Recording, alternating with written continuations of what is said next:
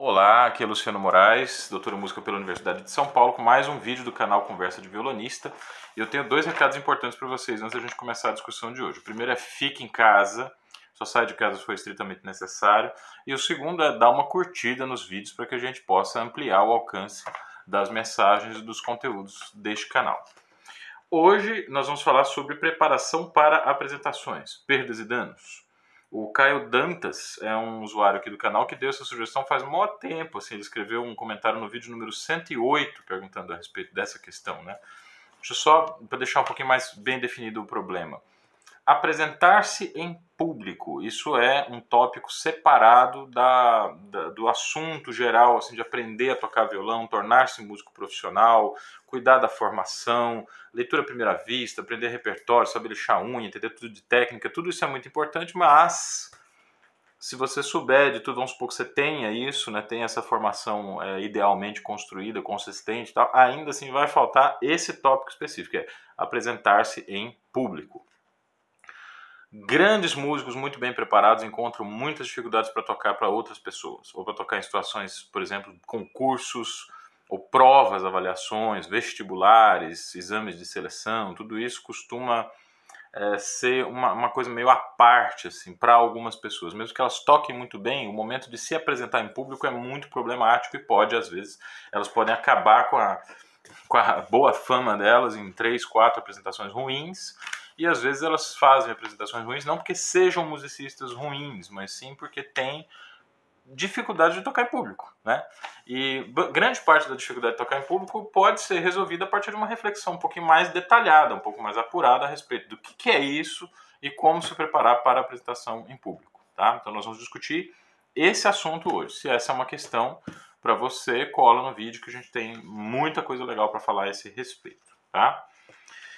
Ah, as pessoas normalmente falam em apresentação em público como uma coisa em si, separada do processo de aprendizagem, de aprendizagem né? Então, assim, a pessoa estuda, aprende, faz as aulas semanais ali, está lá com o professor, escolhe o repertório, faz o dedilhado, trabalha toda, toda, toda a parte técnica, trabalha a parte musical, e aí ela vai lá e se apresenta. né? Elas pensam que uma coisa decorre naturalmente da outra. Num certo sentido, isso é verdade. Se você não faz um estudo bem feito é, é, das peças que você vai tocar, é claro que a apresentação vai sair uma porcaria. Mas a, o tópico a apresentação em público ele é ele tem que ser discutido realmente assim separadamente, tá? As pessoas normalmente pensam que o, o artista que está bem preparado, ele sobe no palco e se apresenta e toca tudo que ele sabe, tudo que ele estudou vai sair naturalmente do palco. É, mas a verdade é que não é bem assim. A apresentação em público tem algumas especificidades importantes. Acredito que a primeira delas, a mais, é, vamos dizer assim, a, mais, a, a diferença mais contundente entre a tocar na sua casa, ou tocar para o seu professor e tocar em público, não é nem que existem pessoas prestando atenção no que você vai fazer. É que você não tem uma segunda chance de tocar o que você imaginou. Um erro em uma sala de aula não é nada demais. Você simplesmente retoma do compasso anterior ou toca a peça novamente. Na sala de estudo, então, nem se fala. Não existe nenhuma consequência se você estuda errado, toca errado ou comete alguma bobagem, faz alguma coisa por desatenção. A apresentação pública é uma chance e acabou. Você não vai ter outra, outra oportunidade né, de mostrar aquilo que você imaginou. Tudo que você tocar durante uma apresentação em público vai ficar registrado como aquilo que você preparou para levar em público. Isso é mais, é, eu acredito, é, é tem mais influência na, na psique da pessoa que se apresenta em público do que a própria é, situação de tocar em público. É por isso que eu escuto de muitos amigos e colegas, às vezes, a seguinte frase: Eu não tenho nenhum problema de falar em público, eu não tenho nenhum problema de me manifestar em público, contar as minhas histórias em público, contar piadas em público, mas na hora de tocar, eu travo. E trava por causa disso, porque não pensou que a questão fundamental não é ter gente olhando ou não. A questão fundamental é que você não tem outra oportunidade de fazer a coisa é, acontecer, de transmitir o seu recado para essa plateia. Tá? Uma outra questão que faz a confusão, assim, e esse problema de pensar na apresentação em público é a crença arregada, né, que nós temos por causa da nossa cultura. Acho que a, a cultura ocidental ela ela tem vários aspectos muito positivos, mas ela tem vários aspectos extremamente negativos. A gente precisa também saber diferenciar o joio do trigo para saber sobreviver dentro dessa cultura, né? Que impõe a nós uma série de crenças, uma série de valores que a gente efetivamente não escolheu partilhar deles. Então é importante, à medida que a gente tome consciência de quais são esses valores, a gente conseguir julgá-los para saber de quais desses valores a gente vai se apropriar efetivamente e quais que a gente vai descartar, a gente vai deixar de lado. Um desses valores importantes, ele decorre diretamente de, uma, de, um, de, um, de um traço fundamental da, da cultura ocidental, que é a separação entre corpo e espírito. Tá? Não é do cristianismo isso, isso não é uma coisa da igreja católica, isso, não, isso é uma coisa que vem anterior, é claro que é ligado à religiosidade, à ideia de religiosidade, mas ela remonta à antiguidade clássica. Esse debate é, é, que, se, que opõe, né, que separa e opõe corpo e espírito, ele vem dos gregos antigos, vem muito antes de Cristo. Tá? E ele é um debate que nos coloca, é, sem entrar no mérito assim, da, da, da, crença pessoal de cada um. Tá? As pessoas estão livres aí, a princípio elas são livres para acreditar no que elas quiserem, mas é interessante que isso coloque a gente em situações que criam separações que na verdade não existem. É, uma das decorrências dessa separação é a crença no talento. E aí eu vou dizer que é crença mesmo. Muita gente acredita em talento. Tá? É, talento no sentido de um, uma série de habilidades, de características, de virtudes ou de aptidões que são dadas por uma força metafísica para o espírito e esse talento se manifestaria através do corpo. Tá? é, sem querer entrar em atrito aí com nenhum elemento da cultura ocidental ou da religiosidade, eu tenho que afirmar que talento não existe. O que existe é um processo de aprendizagem. Esse processo de aprendizagem é que é enigmático, tá? Muitas vezes nós nos deparamos com situações muito esquisitas de pessoas que têm assim que aprendem com muita facilidade alguns tópicos, algumas coisas que outras pessoas aprendem com muito mais lentidão. Tá? Mas a gente também não sabe seguir ali 24 horas por dia, desde o ano zero da pessoa, desde que ela era um ovo dentro da barriga da mãe, quais foram as experiências pela qual, pelas quais essa pessoa passou e quais experiências o cérebro reteu, porque isso é muito importante. Eu tenho uma filha que está hoje com dois anos e três meses de idade, eu percebo que tem algumas coisas que, que, que eu não, não percebi que ela prestou atenção. Então você vai mostrar, por exemplo, um vídeo para uma criança dessa idade às vezes ela vê tudo o que você não está vendo. Né? Ela presta atenção a um monte de coisas que o adulto mesmo não está ali prestando atenção. A gente não sabe como que essas coisas vão reverberar na cabeça da criança e como que o cérebrozinho dela vai se organizar em torno dessas coisas para ter mais interesse em, em, em certos, é, em, certas manifestações culturais e menos interesse em outras manifestações culturais. Quando uma pessoa dessas chega aos 6, 7 anos de idade, a gente coloca ela numa aula de música, a gente não sabe qual, é, qual foi a seleção de, de acontecimentos e de fatos que o cérebro dela fez. E isso tem direto impacto a respeito daquilo que ela vai ter mais facilidade ou mais dificuldade para adquirir ou para desenvolver, certo? Os grandes músicos, os grandes artistas foram invariavelmente frutos de territórios muito ricos, de mananciais muito ricos naquilo que eles conseguiram se destacar nós percebemos, por exemplo, um violonista que tem uma facilidade assim, de tocar extraordinária, inclusive reconhecido pelo grande maestro, né, o grande violonista Julian Bream, né, que disse de John Williams. John Williams sempre foi um enigma, um enigma para mim, quer dizer, ele nunca entendeu muito bem como que o Williams conseguia fazer as coisas que fazia. Ele tinha muita facilidade. Isso é, é, é absolutamente claro. Né? John Williams tem uma fluência e uma facilidade técnica e musical também, acredito, muito maior que a do próprio Julian Bream. Né? O Julian Bream eu, eu, ainda é o meu violonista favorito, assim, em alguns aspectos, mas a gente precisa reconhecer que a técnica de Julian Bream muitas vezes tem um certo excesso de peso, um certo excesso de tensão, que não impede ele de ser o violonista que ele é, né, o grande músico que ele foi, mas que nós podemos ver no Williams existe uma, uma fluidez, uma facilidade maior. Tá? Tanto John Williams quanto Julian Bream aprenderam a tocar violão com os pais, mas no caso do John Williams, o pai de John Williams, chamado Len Williams, era um professor de violão clássico e o pai do Julian Brin era um violonista amador. Então, os movimentos básicos principais, é claro que os dois aprenderam na tenra infância. Mas no caso do John Williams, esses movimentos foram aprendidos com uma supervisão, digamos, mais profissional e mais acurada. Enfim, não vem ao caso aqui fazer uma comparação se Julian Brin, se John Williams, quem é melhor, pontos fortes, pontos fracos de um e de outro. Não, isso não vem ao caso, não se compara artistas, tá? Os dois têm contribuições maravilhosas a dar, os dois têm contribuições fundamentais para todos os músicos conhecerem. Não tem sentido a gente fazer assim um time de Julian Brin, um time John Williams. Mas é interessante que a gente observe no aspecto específico que normalmente as pessoas associam a talento, está ali um professor que tem determinadas características orientando o talento desses, desse músico. Tá? É o mesmo caso, por exemplo, de Mozart, que era filho de um grande pedagogo chamado Leopold Mozart. É o caso de Bach, que era a 35ª, sei lá, geração de músicos profissionais de uma verdadeira escola, de uma casa de ofícios musicais, que chamava-se Família Bach. Né? O primeiro grande músico é, da família Bach chama-se Veit Bach, que é um cara que viveu no século XVI, no começo do século XVI, e essa tradição foi passando de geração em geração até chegar em Johann Sebastian Bach e continuou até o meio do século XIX. Existem registros de descendentes de Johann Sebastian Bach trabalhando com música até o meio do século XIX. Então a gente tem que ter uma certa ideia de, de, dessas questões para que a gente não, não tenha ilusões em relação à carreira, em relação à profissão. Tá? O, o talento é uma coisa construída, é uma coisa que de alguma maneira foi construída, foi é, é, pensada e foi elaborada, certo? Ah, bom, vamos partir então do princípio de que essa coisa chamada talento, chamada espontaneidade, não existe. E vamos dar uma observada nos clipes de música popular dos anos 80 e dos anos 90. Eu sou uma pessoa muito atenta a essas coisas todas que eu vejo na internet. Eu tenho alguma formação voltada também para o teatro, para as artes visuais. Eu gosto muito de compreender aquilo que acontece nas diversas artes, não só na música.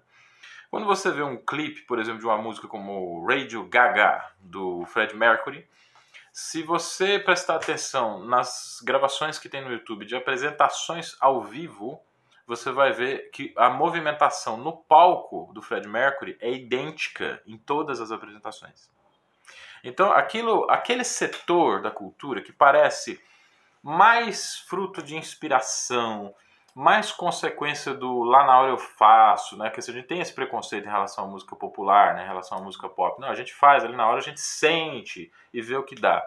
Mesmo nesse setor, todos os movimentos são friamente calculados. Quer dizer, as pessoas é, organizam aquilo que vai acontecer no palco de uma maneira muito fechada, de uma maneira muito clara. Eu vou andar até aqui naquele momento, a partir dali eu vou subir no andame tal, eu vou fazer o gesto não sei como assim, eu vou fazer tal. É tudo muito bem controlado, é tudo muito bem calculado. Vocês podem imaginar por que, que seria diferente no, no, no campo do violão clássico. Como é que a gente não vai preparar a apresentação pública? Nesses mínimos detalhes mesmo, tá? Você vai entrar no palco com que pé primeiro? Se é supersticioso, entra com o pé direito. Ou é mais supersticioso ainda, entra com o pé esquerdo. Ou calcule quantas passadas desde a da, da entrada do palco até a cadeira. Você vai agradecer a plateia uma vez só, para frente ou vai agradecer três setores, para a direita, para a esquerda e depois o centro. Você vai sentar na cadeira segurando o violão com qual das mãos? Com a mão direita, aqui, e normalmente a gente leva um lenço ou antiderrapante na mão esquerda, ou vai ser o contrário? Como que vai ser esse posicionamento do, do, do antiderrapante, do banquinho, para que é, você tenha uma sequência ensaiada, uma sequência pré-determinada de ações físicas que você vai fazer no palco, que pelo automatismo vão liberar a sua cabeça de se concentrar naquilo que realmente interessa fazer, que é tocar as peças que você escolheu para a apresentação. Né? Então, esses detalhes de, de planejamento, de movimento, eles são normalmente associados aos atores e às artes visuais, mas eles fazem muita diferença no momento em que a gente, violonista, vai tocar. Uma coisa fundamental da gente pensar é que quando, um, quando a gente se propõe a fazer um concerto solo, a gente está fazendo um espetáculo, tá? É, um espetáculo é uma palavra muito genérica que a gente dá para um monte de coisas diferentes, desde um show do Michael Jackson até um concerto da Filarmônica de Berlim ou uma apresentação, sei lá, do Claudio Hall, do Horowitz, do, um recital de violoncelo solo da suíte de Bach, um concerto de violão solo. Tudo isso são espetáculos. Tá? E a gente precisa saber muito bem qual é o material que a gente tem para fazer esse espetáculo. Às vezes nós temos canhões de luz coloridas, às vezes nós temos só um holofote, às vezes nós temos todo um aparato de efeitos especiais, gelo seco, eh, figurinos, figurantes. Temos uma série de aparatos. No caso de um recital de violão, o que é ideal para um recital de violão é uma lâmpada, um violão, um violonista, last not least, né? e uma sala silenciosa, pequena de preferência, com um público reduzido, boa acústica, tá? e é dentro daquilo que vai acontecer, então, esse espetáculo chamado o espetáculo do violão clássico. É... Os, alguns pontos do, do, do, alguns aspectos do recital de violão clássico eu acho que é um gênero específico de, de concerto, é um gênero específico de apresentação, né? Precisam ser levados em conta para que a gente faça um bom planejamento da nossa apresentação, tá? Então é preciso que a gente faça um inventário dos materiais que a gente tem à disposição quando se dispõe a fazer um, a fazer um recital de violão clássico. Nós temos um violão certo? O violão é um instrumento que tem três oitavas e meia de tessitura. Esse instrumento tem uma quantidade de decibéis, eh, ele produz uma quantidade de decibéis realmente muito pequena, ele não tem um alcance de volume muito grande. Mesmo os violonistas de cedro double top, os violões mais famosos, os violões mais sonoros, produzem uma quantidade de decibéis muito pequena. Então nós não temos uma variedade de dinâmica muito grande, também não temos uma tessitura muito ampla. A distância entre a nota mais grave e a mais aguda do violão é muito menor do que a de um cravo, é muito menor que a de um violino, é muito menor que a de um piano. Tá? Então nós temos essas limitações é, contando contra né, a possibilidade de realizar um evento, um espetáculo, assim, com um violonista solista. Tá? As vantagens que nós temos são uma variedade de timbres absurda. O violão é o instrumento que tem mais variedade de timbres dentre todos os da orquestra sinfônica e mesmo de fora da orquestra sinfônica. A única exceção que a gente pode levantar realmente é a do órgão de tubos, né? Mas o órgão não conta, vamos dizer assim. O órgão é um instrumento que não tem, assim, não tem como, como concorrer, porque realmente a pessoa pode se você tiver muito dinheiro, você pode construir um órgão de tubos com tantos tubos quanto forem os timbres que você tem na sua imaginação. Realmente não dá para concorrer com isso. O órgão é uma construção arquitetônica, ele não é só um instrumento musical. Né? O órgão é toda uma construção arquitetônica, ele é a igreja inteira. Os tubos de um órgão importante estão espalhados pela igreja inteira. Então, não tem como você comparar isso com um instrumento que você, principalmente um instrumento que você carrega daqui para ali, um instrumento que precisa ser portátil. Do cavalete até a metade da corda do violão, nós temos uma variedade de timbres que só se iguala a de uma pequena orquestra de câmara. É essa que, daí que vem essa ideia de que o violão é uma orquestra em miniatura. É por causa da variedade de timbres. Uma orquestra, lembre-se bem disso, é uma agremiação de vários instrumentos diferentes. Dizer que o violão é uma orquestra em miniatura é dizer que ele, é uma, ele, ele imita a agremiação de instrumentos diversos. Tá? A partir da página 25 do, do Tratado de Fernando Sor, ele fala sobre imitação dos instrumentos de orquestra. Ele fala de como o violão pode emular, né, quer dizer, pode imitar efeitos de harpa, de oboé, de clarinete, de flauta, de violino. Então, essa é a grande vantagem que o violão tem a oferecer enquanto o, o, o elemento principal de um espetáculo. Tá? É produzir a ilusão de que vários instrumentos estão saindo ali daquela pequena caixa. Esse é o verdadeiro encantamento do violão, é o verdadeiro encantamento do instrumento, e acho que essa é a grande razão pela qual ele despertou tanto interesse de compositores e de públicos ao longo de tanto tempo e continua sendo um instrumento essencial para a prática musical é, da atualidade. Tá? Isso significa que a preparação do espetáculo exige um pré-preparo né, extremamente eficiente. É preciso calcular com muito cuidado todos os timbres que nós vamos utilizar, os momentos em que nós vamos fazer mudanças de timbre, vamos jogar com esses timbres. É preciso calcular muito bem em função da forma, qual é a, o, o, elemento técnico, mecânico que nós vamos utilizar para ressaltar esse ou outro elemento da forma. Tudo isso é muito importante, mas tem ainda uma coisa muito mais importante que chama-se ensaio. Ensaio é diferente de estudo. A, a minha experiência como estudante de música, estudante de artes, eu já falei para vocês aqui em alguns momentos no canal, envolveu muita muita vivência teatral, envolveu muita vivência em cinema, muita vivência em análise de outros tipos de obras de arte. Né? E uma coisa sempre me chamou a atenção nos atores, porque os atores são aquele tipo de gente que tem uma profissão muito parecida com a do músico. Né? Eles organizam, por exemplo, você vai fazer o Rei Lear de Shakespeare. Você tem um texto, você precisa estudar esse texto, você precisa pensar esse texto e elaborar uma série de ações físicas que vão corresponder a todos os momentos desse texto.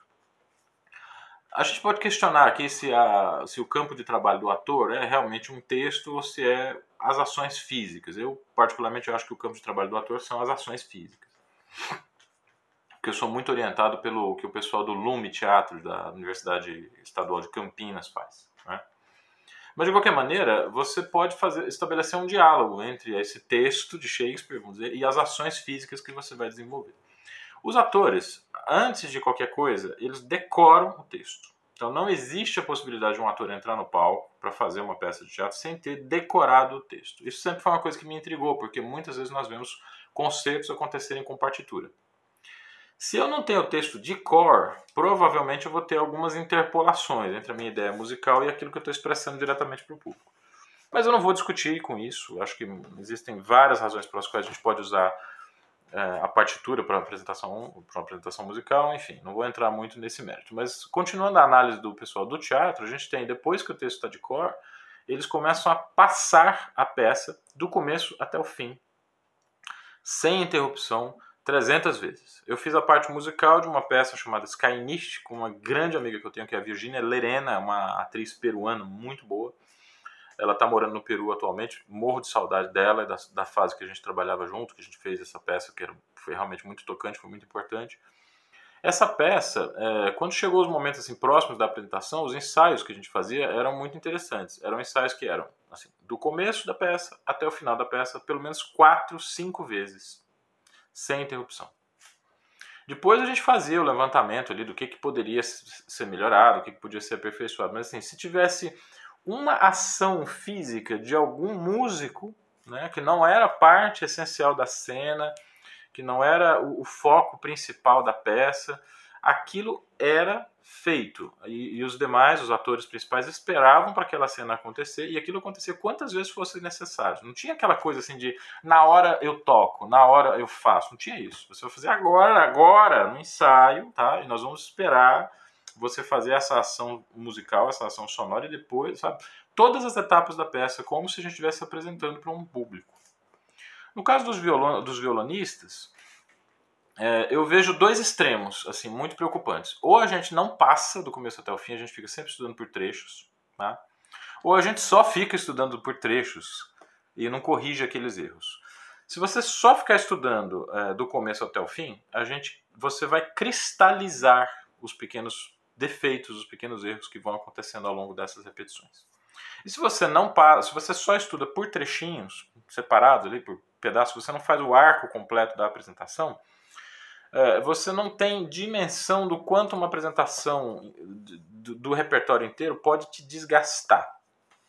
Um elemento crucial para planejar um concerto é a ordem das peças que você vai tocar. Porque, por exemplo, tocar uma obra muito difícil depois de uma peça muito fácil pode parecer uma boa ideia, mas pode também desaquecer a mão do violonista. Eu não vou dar exemplos concretos aqui, porque isso depende muito do grau de domínio que cada pessoa tem de uma peça. Então, exemplo, geralmente a gente recomenda que você não comece um concerto com uma peça muito difícil, mas é uma peça muito difícil para você. Às vezes é uma peça muito fácil para outra pessoa que estudou essa peça mais, ou que está com ela há mais tempo, uma pessoa que toca uma música há cinco anos, de estudo regular, constante, consciente, consistente, chega um momento que ele pode abrir um concerto com essa peça, mesmo que ela seja de uma dificuldade, como por exemplo a tarantela do Castelo Novo Tedesco. Tá? Isso é uma coisa extremamente sujeita às variações de condições da relação que cada violonista tem com uma obra em particular. Mas é, é, isso é para dizer o seguinte: não tem uma regra geral, isso significa que nós precisamos prestar mais atenção a esse aspecto e não menos. Tá? Então, passar do começo ao fim a gente precisa encontrar um momento no nosso estudo, pelo menos duas vezes por semana, para passar todo o repertório. E aí organizar essas questões. Falar, essa peça fica legal antes daquela. Se eu coloco esse grupo de peças junto, o recital fica meio monótono, fica meio sem dinamismo. Talvez se eu pusesse, pudesse, pusesse uh, intercaladas peças rápidas, peças lentas, eu pudesse criar uma dinâmica de, de, de, no concerto um pouco maior, né? Porque a gente tem que se lembrar sempre, hein? Um recital de violão é um recital com uma, um instrumento pequeno, de som pequeno, com variedade dinâmica estrita, tá? Então é preciso que a gente coloque ali um certo dinamismo, né? Não vou dizer que a gente tem que sair fazendo palhaçada no palco, mas tentar organizar a ordem das peças de maneira que haja um, um, um, deslocamento de lugar, que as pessoas façam, nossa, essa peça é bem diferente daquela, que quebrou a, a rotina, quebrou a monotonia, chamou a atenção eh, de alguma maneira por algum aspecto tá, da obra.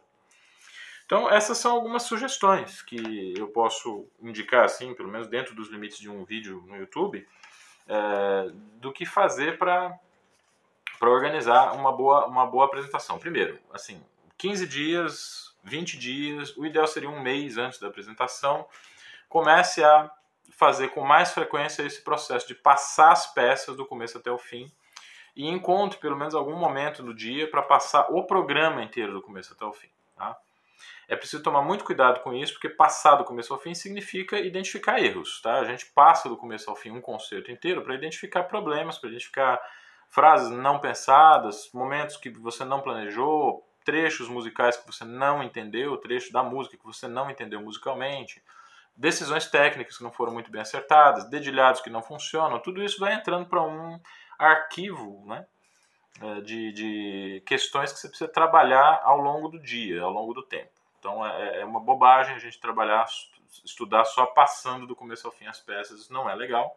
Mas em um momento do dia, pelo menos uma vez ali por semana, uma vez, duas vezes por semana, é preciso que a gente tenha essa coragem de passar do começo ao fim e identificar os problemas, tá? Uma outra sugestão que eu, que eu tenho é cuidar um pouco do corpo, cuidar um pouco da alimentação e do sono nos dias que antecedem a data daquela apresentação. Tocar com sono em público é a pior coisa que pode acontecer.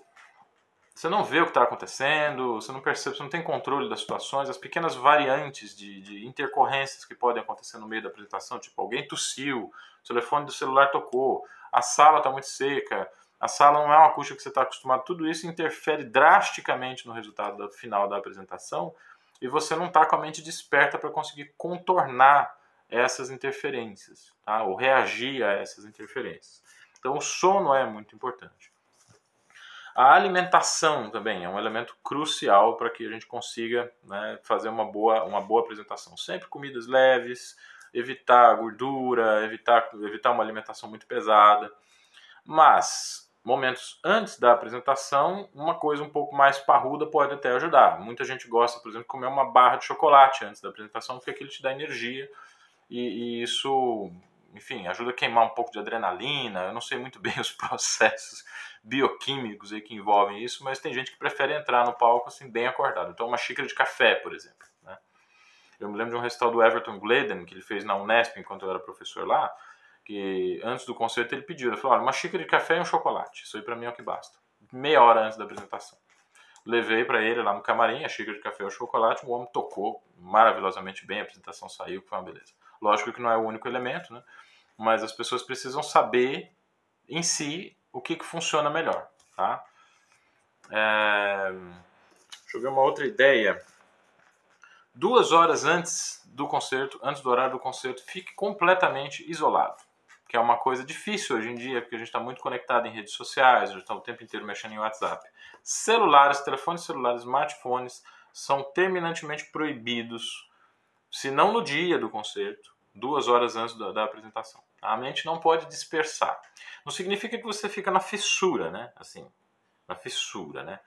Olhando a partitura, estudando desesperadamente, a pessoa pode se cansar e na hora do palco você está sem energia nenhuma. Mas é preciso estar com o violão, entende?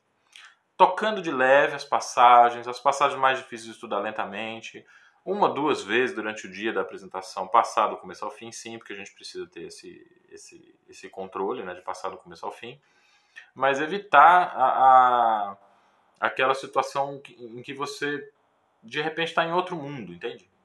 O mundo de um concerto, o mundo de uma apresentação, ele tem que ser habitado. Você precisa estar lá inteiro, todas as suas faculdades, toda a sua concentração voltada para aquela, aquele momento da apresentação, tá certo? É... E a dica mais importante, eu acho que eu deixei para o final do vídeo, né? Não tenham expectativas de fazer no palco 100% do que vocês fazem em casa. O palco é o momento em que você sempre perde em rendimento. Mente aquele músico que diz que toca no palco do mesmo jeito que ele toca em casa. Ou ele mente, ou ele é um irresponsável com a situação do palco. Tá? É, é besteira isso. Eu afirmo para vocês categoricamente. Todos os músicos, não importa o grau de experiência, o grau de profissionalismo, o, o, o grau de formação, no palco vai perder alguma coisa. Vai alguma coisa ele vai deixar pelo meio do caminho. É por isso que a preparação é tão importante, para que essa perda seja é, administrável e no final aquilo que sobra seja uma coisa muito boa, seja uma coisa prazerosa para as pessoas que estão te ouvindo. Tá? Mas a pior bobagem que o músico pode fazer é entrar no palco com a expectativa de fazer absolutamente tudo que ele fez. Eu estou dizendo isso daí, gente, não é para a gente ser irresponsável, não. Mas é para não ter aquela expectativa é, de que tocar em público tem que corresponder 100% àquilo que a gente faz em casa. E quando não consegue fazer isso, vem então a culpa, vem então a sensação de que você não serve para aquilo, a sensação de que você sabe. Então tem que largar a profissão, tem que. Não, não é. Todos os músicos com os quais eu já, já conversei a respeito e vi, convivi de perto com com grandes músicos, com gente muito boa, existe uma perda e a gente tem que administrar essa perda. Então não tem expectativa de fazer no palco 100% daquilo que vocês fazem em casa, tá? Exceções. Nós temos situações de exceção bastante interessantes que não podem ser estendidas para a vida dos estudantes, para a orientação de estudantes e para a formação de jovens profissionais. Temos notícia de violonistas que, por exemplo, eu vou falar aqui o caso do Edelton Gloeden, que a partir de 2000 e nós estamos em 2020, a partir de 2018, 2017, assim, ele começou a fazer uma coisa que ele chamava de recitais palestra. Então ele organizava um programa cabeludíssimo, tá? peças extremamente complexas, normalmente do repertório do Segovia e, ou do Julian Brin. O Edelton varreu todo o repertório do Segovia e do Julian Brin. E ele convidava alguém é, que fazia pós-graduação, uma pessoa que já tivesse recém-formada na pós-graduação, para dar uma palestra a respeito daquelas peças que ele ia tocar. Assim ele conseguiu juntar né, o universo da prática musical, da pesquisa em música, em performance, do universo da teoria, da análise, da história da musicologia. Uma pessoa extremamente generosa, né, que o Adelton é, ele cedia o espaço do palco dele para que outros profissionais abordassem, sob outros pontos de vista, aquelas peças que ele estava apresentando. E o Edelton tinha um ritual de apresentação que eu considero muito macabro, que é dar aula o dia inteiro, ele dá aula sempre dando exemplos musicais, tocando para o aluno, dando exemplos né, é, realistas daquilo que a música tem que funcionar. Uma hora, duas horas antes da apresentação, ele se concentrava um pouco mais, né, não tanto também, não era muito tempo, subia no palco e tocava o repertório. Mas o Adelton, gente, é uma pessoa que está estudando oito horas por dia desde os 12 anos de idade, entendeu?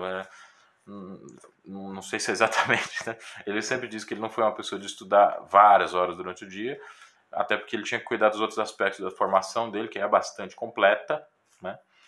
Mas assim, ninguém sabe muito bem o que pode acontecer com um músico que está cuidando tão bem da sua formação depois de décadas de trabalho.